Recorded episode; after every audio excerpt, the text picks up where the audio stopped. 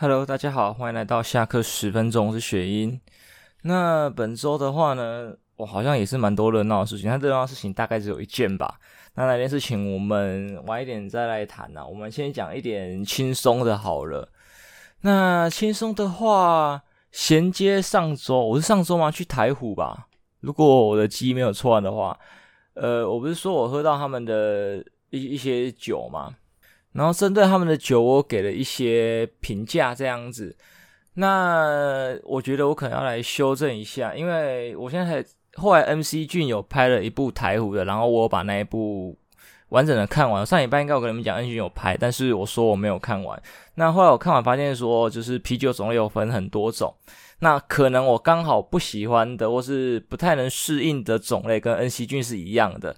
然后像那个。他喝那什么 IPA 吧，那个什么 Big Mac 是 IPA 的酒，然后还是 Double IPA，对，可能他这个风格我不是很喜欢，但是他还 Double 上去，所以我才觉得我可能没那么的尬意这款酒这样。那本来那一天要喝的是台虎的天佑台湾跟长岛冰茶，那如我所记忆，如我的记忆一样，就是在 Seven 真的有卖。但是我家的 Seven 这边只剩下天佑台湾而已，长岛冰啤我没有看见，然后是比较可惜。那我就选择了天佑来喝，喝起来它的水果香气是非常的，我觉得蛮香的啊。难怪 N N C 君在那时候会有调侃说台湖就是在做水果酒的，这个可能有料。我觉得就跟冰姐一样，但是喝起来又有点不同的口感，但是就是水果酒蛮强的一个牌子这样子。那其他酒类，因为我还喝的不多，所以我还没办法去评论。对，但是就它水果酒部分，我觉得诶好像有料哦。虽然我只喝过一款，那下次在别的超商有机会的话，我应该找看长岛冰啤来喝喝看，因为当初我想喝就这两款嘛。这样子，那延续酒的话题的话，呃，在更早之前，九妹有拍过一支关于红酒的影片，就是跟小熊一起拍的。那关于红酒的话，不得不说到就是很有名的漫画，就是《神之拿》或叫《神之水滴》。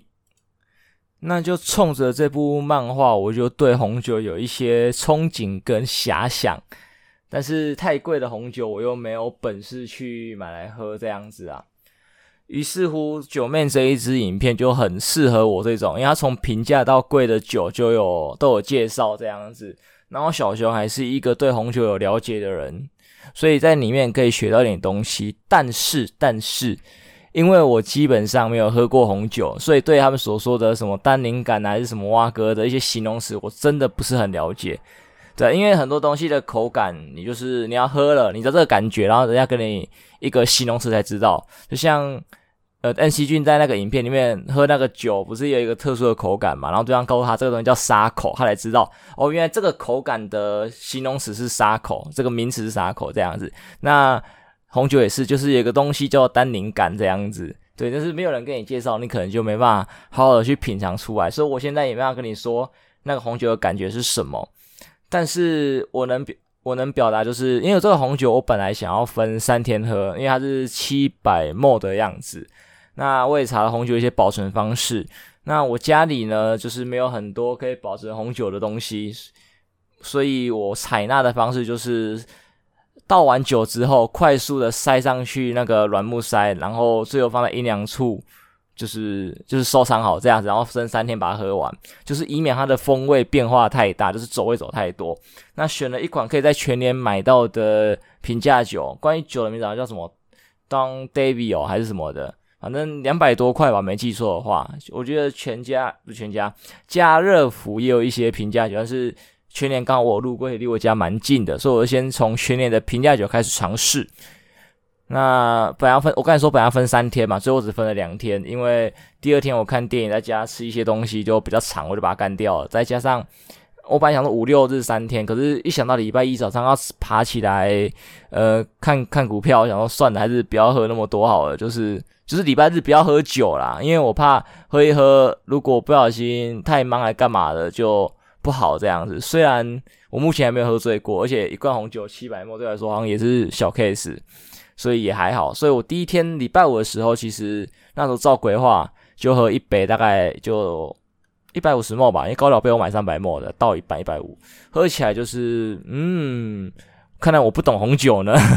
对我，我没办法好好体验小熊他们所谓什么单宁感啊，还是红酒什么酸感、果香什么哇哥的。我就是，嗯，我觉得哦，就这样啊，啊好不好入口？我觉得也还好，特别好喝吗？也没有，就当饮料来品，就是也没有我特别喜欢这样子。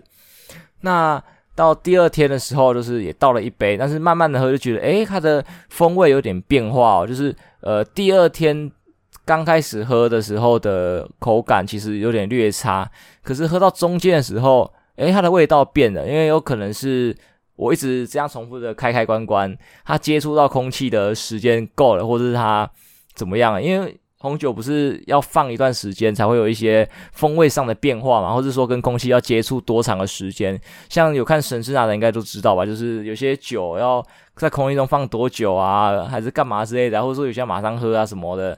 都有嘛，对不对？或者是甚至如果你要加速它那个熟成嘛，还是叫熟成嘛，还是什么？忘忘记那个专有名词，就是你要加速它呃成熟到可以喝的地步，就是会有什么换瓶啊、干嘛之类的吧。所以我在想，是不是因为我这样子重复的开开关关的倒，导致它就是到达了它成熟的年纪，这样子就诶还不错，然后就越喝越香，这样就是喝到最尾段的时候，发现诶越尾段越好喝。对，所以不知道，可能我刚开始喝的方式错误吧。它应该可以有更好喝的方式，因为这些平价酒，我记得当初影片有讲，就是其实都可以蛮直接就拿来喝的。对，就不用你放那么久，因为有些高价酒你可能要放个几年才打开，或者是打开之后在空气中跟空气接触多久它才适合饮用。但是平价酒就不用直接喝，所以我也以为我直接喝是最好喝的状态，没想到其实我放一下下之后它才是比较好喝的。当然也有可能每个人的口感或是喜好不一样，也有影响，我不确定。对，但是至少就我的感觉，我给那一次的评价是这样子。那在第二天，我也尝试着说加入了最经典的嘛，就是红酒加牛排。那牛排的话，可能我觉得我煎的不够焦，可能自己喜欢比较吃，喜欢吃焦一点，但是整体搭配起来，我觉得是蛮舒服的，没有到时候什么惊为天人，因为我都是随便的红酒加随便的牛排而已。那如果这个红牛排有一定的专业程度吧，对，有细心认真去研究过，然后好好的弄出一块好吃的牛排，那应该可能会有不同的化学反应。我觉得，我觉得，嗯，这是没有嘛，我们穷人就做穷人该有的事情，对不对？以后如果有钱的话，我是会想要去就是西餐厅点一份好的牛排，然后。点一瓶好的红酒，然后享受一顿美好的晚餐，这样子。对，虽然可能贵到靠北，但是如果偶尔一次的话，我愿意给他一个机会，因为很多东西，呃，消费虽然说单次消费是很贵，但是你可能就只消费一次或两次啊，对来说就是一个体验生活，就像旅行一样，很多人会用旅行去体验生活吧，也是目前大部分的人喜欢的一个方式吧。虽然现在因为疫情的关系没法去旅行，但是对我来说，吃的话也是一样，就是跟旅行一样，都是呃什么一年一次两次去高档餐厅吃一些不同的东西，享受一些呃不同的食材，或是那些厨师精湛的厨艺，我觉得都是可以的，都是在享受人生。对，大家都可以去尝试一下这样子。最后哦，关于酒的话，我就很期待这个月月底那附近的台中酒展、国际酒展，我蛮期待的。我本以为就没有酒展，之后来查发现哦，原来台台中的酒是最后，因为是先台北，然后高雄，再就是台中这样子。然后我本来对酒展就是啊一堆酒可以看而已，没有什么想法。然后我知道白水坊的老板会请。喝，因为这是恩熙俊的影片里面就有介绍到的，老板很好客，然后很容易很会灌你酒这样子啊。然后这前几天呢，那个那个谁啊，OC 呃那个 Stupid Bar Brandon 的那个频道也有去试出了那个他们去台北国立酒展的影片，我发现哇，酒展这么夸张啊！你可以有那个卖酒杯的地方，可以买酒杯，然后就是每一场给他喝到挂。也也没有那么夸张嘛，就是他们也喝很多啊，就是每一台都可以去试喝这样子。我我没想过这么的好，也有可能是因为 Brandon 是可能有一定知名度的调酒师，或者他人脉够，所以会这样一直请一直请。然后我们一般去可能没那么样，但是至少呃他这样子，假设他九成糖位都都把它喝到，我们喝个五成也不过分吧？对，他刷脸可以喝到九成，我们喝个五成不过分吧？还是其实我们也可以喝到九成？我不确定，这个就有待我去尝试的。对，但至至少我是还个人还蛮期待的，就是对于酒，我可能可以再了解的更多这样子，因为这种东西就是你要喝多才知道嘛，你要比较嘛。像之前去我生日时候去吃喝那个清酒，还有像我前几天喝的红酒都是一样，我只喝过一款，我没办法给他一个很精准的评价。但是我喝多，即使我不会形容它，我没办法给他一个形容词，但至少就是比较之后，我可以知道我可能比较喜欢哪一种类型。对，比较知道我以后要买的话，买哪一种方向这样子，对啊，就是你不一定很会形容，但是你至少确定了你喜欢的方向跟类型，就跟爱情一样，对？你要多尝试才知道你喜欢的是什么，你要的是什么。我这句好像你在抄别人在讲的东西。好，那我们穿插一个就是严肃的话题，我们就是轻松严肃，轻松严肃，然后四个话题带掉今天的节目。那这则严肃话题应该就是家暴吧，因为我说过我在查题材的时候会有一些手段，那其中手段就是到 PTT 直接八卦版，然后就是推文数爆的，然后就开始刷这个礼拜什么有什么推文爆的那个新闻或者是文章这样子，从里面去找看有没有什么有趣我有兴趣的题材。那这周真的是蛮无聊，因为以前刷都可以刷到很多不同类型的文章，然后可以去挑，但是我。这次一刷过去，哇，干九成都是在说那个林秉书吗？是书吗？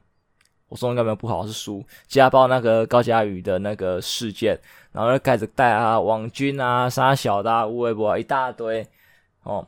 那这件事情其实可以分很多层面来讲，嗯，对，就是可能比较没有政治的层面呐。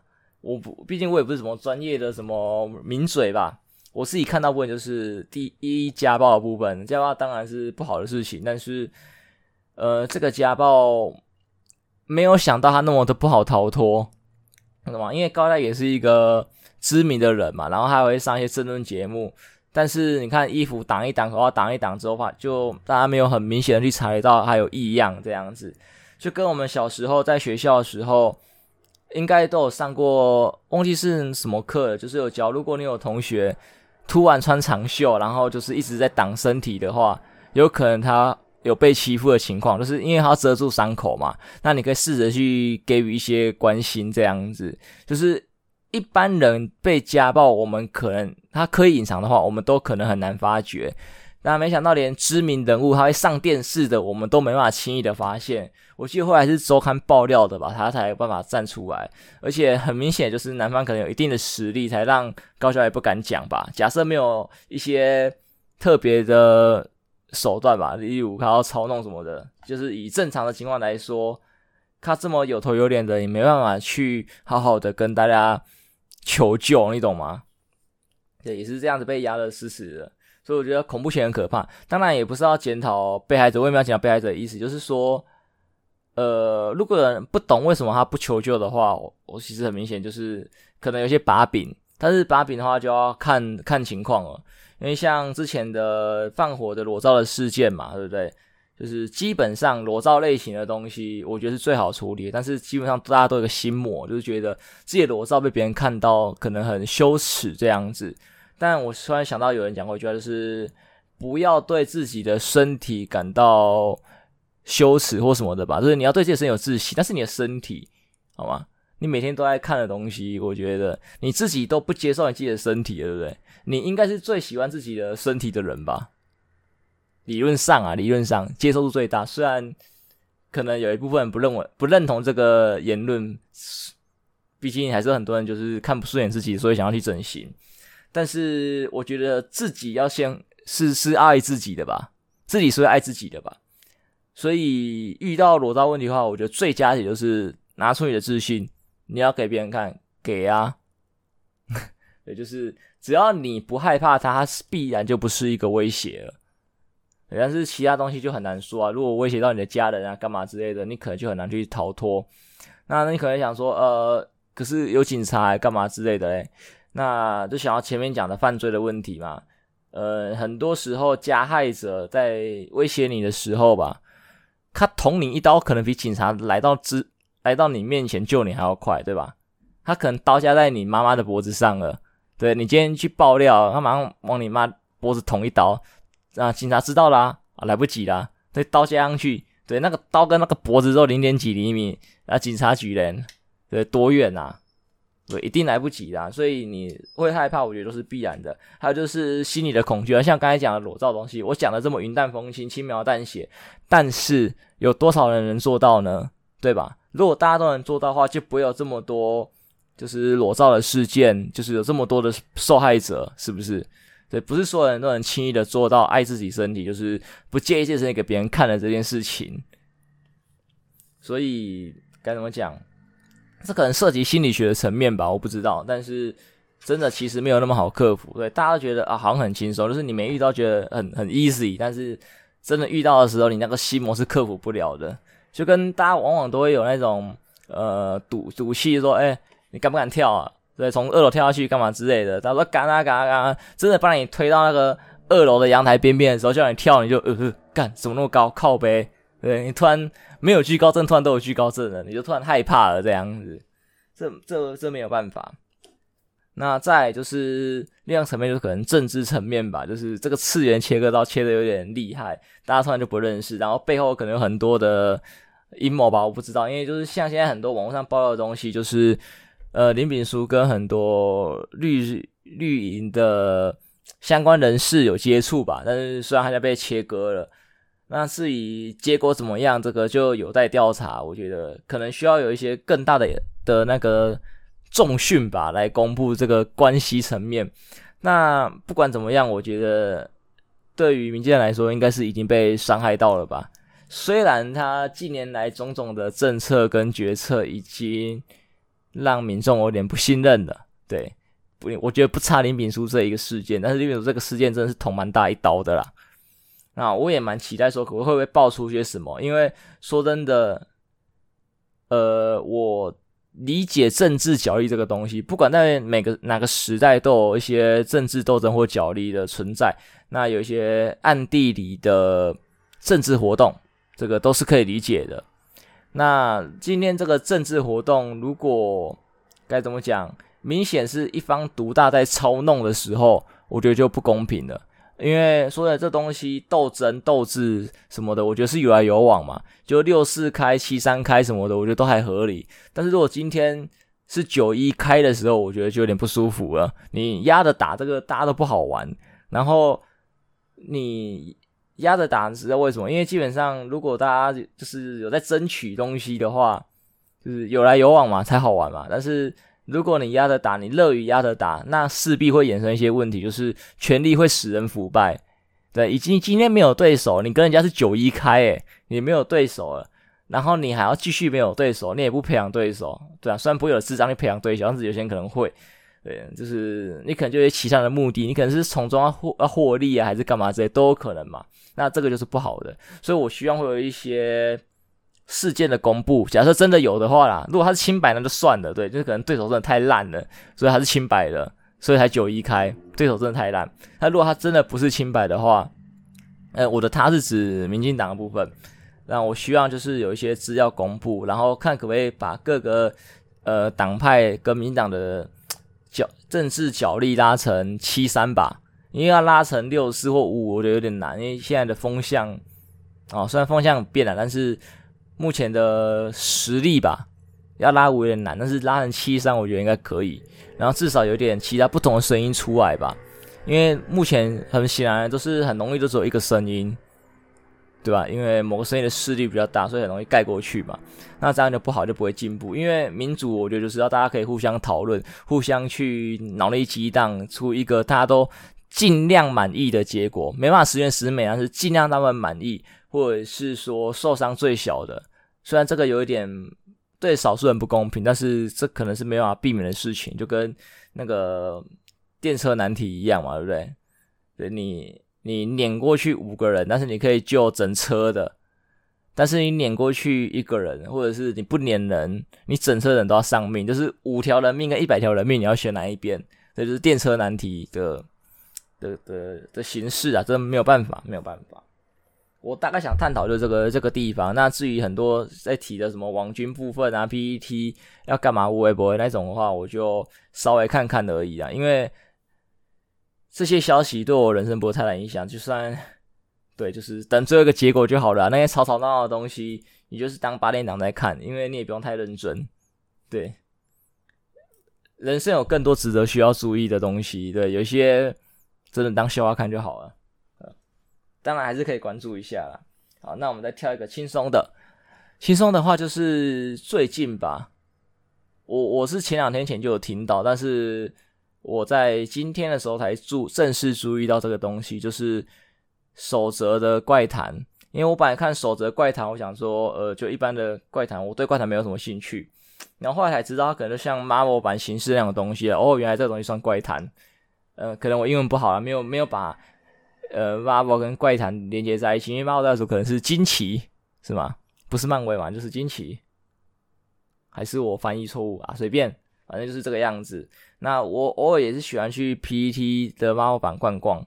那其中也看了蛮多故事啊，就是像什么营长啊，还有那个一个道士的，还有什么之前那个礼仪师的，还有一个跟礼仪师同期出来的那一篇，忘记是什么了。反正就是这几个是我还蛮喜欢的系列这样子。那偶尔会看到 No Sleep 或是国外翻译的一些。文章里面像守则类，我觉得很喜欢。有一篇是图书馆守则，但是我记得他好像翻到第三还第四集就没有后面了，就是作者没有再继续写，还是后来有我不确定。因为我之前我最后一次查应该是几个月前啊，我就是隔几个月想到就去查一下，去就是看忘记他第三第四集，就是他最新的一集的下面去看有没有人翻译，有没有人去说有新的一集这样子。然后再就还有一篇是。我记得标题是什么？我们幻想那个守则成真，还是我们守则成真？随便，反正就是这一篇。因为这篇我只看第一集，我后面就没看。它还有二到九，所以我为什么知道第九集？就是我在查这个动物园守则系列的时候，去看到它，哎，有有有说到九这样子。那动物园守则好像是中国那边过来的。的文章，对，好像是被迪士尼的那个告示牌启发，然后写个东西。那这篇是我目前看过守则类世界观蛮大的一个怪谈这样子。那我觉得还蛮好玩的，因为它世界观大到没有让你瞬间理解。因为一般像我之前在看的，呃，我们想那些守则成真，跟刚才说图书馆系列，其实可能就是什么十几条或者十条这样子。那你可以很瞬间的理解，然后。马上投入在故事里面，对吧？因为守则很少，很很简单，你就可以记起来，所以你可以马上的带入，然后跟着故事在跟着主角在这个故事里面行动这样子。那在这一篇动物园守则里面就没有办法这么的轻易，因为它光守则就有分动物园内的，然后海洋馆外、海洋馆内，然后园长的，然后诶，只有四个吗？我记得还有。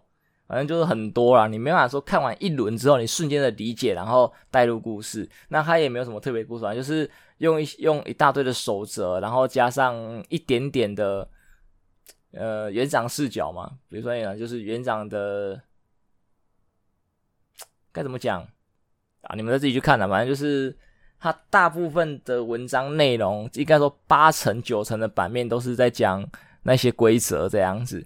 那所以你没办法很轻易的瞬间理完，你可能要多看两三次，或者是做一些笔记。因为我看有人就是有网友在做笔记，把它分门归类这样子。然后它守则之间又有一些冲突的部分，因为它不是一个守则通用全部的园区，它有好多个区域嘛。刚才讲什么什么馆长那个园长室啊，然后。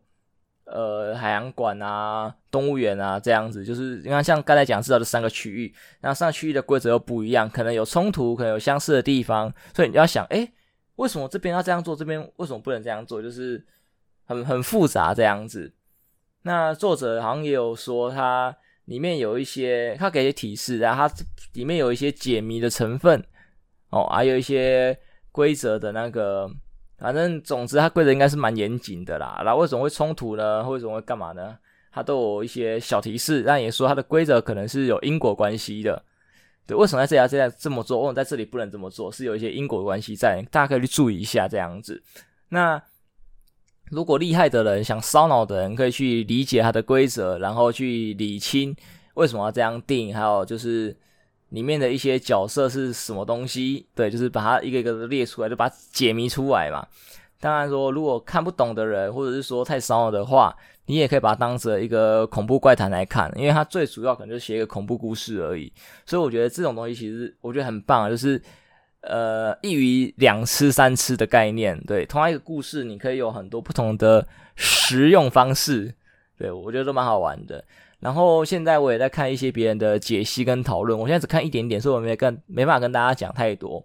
那我觉得这个东西可能也借由大家自己去查询、自己去看会比较清楚，比我讲还清楚啊。因为如果我要讲的话，可能就要像老高那一些这样子，就是有整理过、有条理的跟大家说。如果以闲聊方式的话，你可能没办法很瞬间的理解，可能也会被我说到乱掉这样子。而且你们也还没去看那些规则嘛，我这样讲可能你们也会乱，对啊。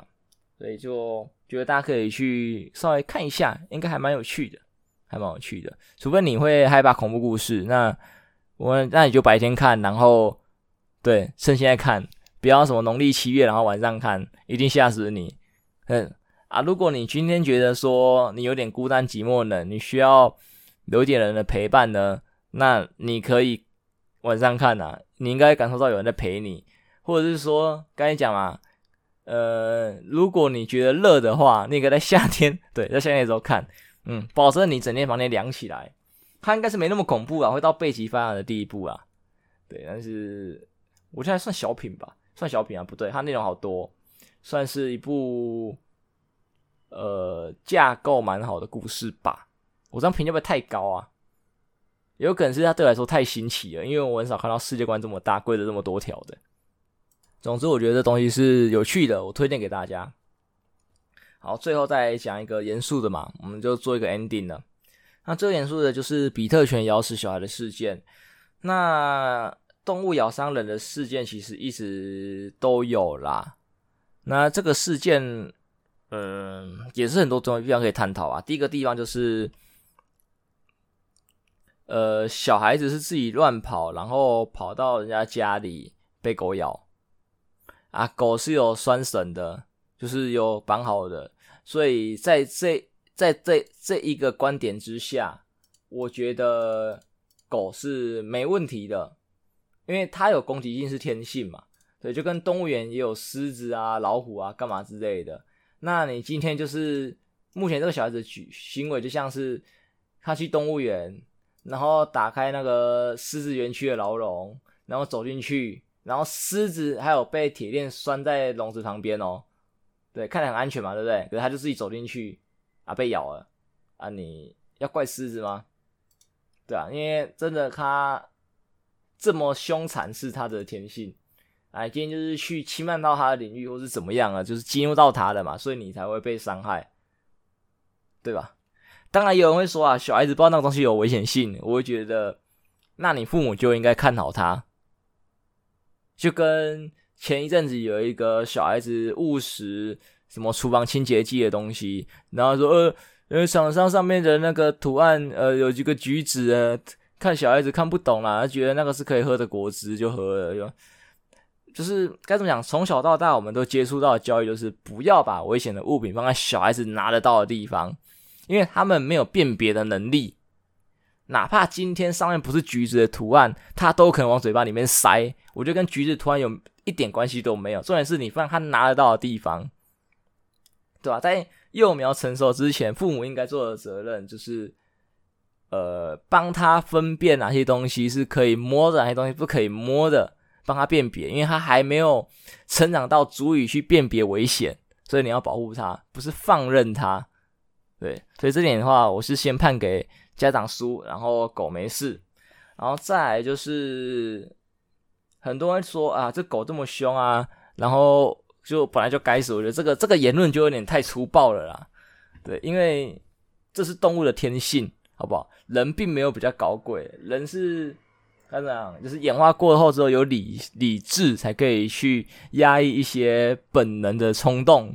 对，我相信大家心里多少都有一些冲动，不管是想扁人，还是说什么性冲动，还是啥小，我觉得都有各种欲望，人都有，七情六欲都有。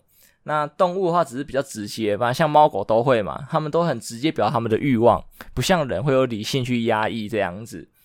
那今天这个这只狗的比特犬的那个叫什么？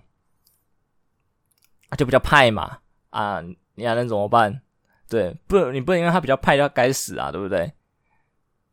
现在就是刚才讲，你你的言论如果是说他今天去外面乱咬人，没有好好的那个的话，那可能就是用他会危害到人群的理由去做安乐死，我觉得还可以接受一点点。但是他今天是有被管制的状态，对啊，而且是别人去触发的，就像。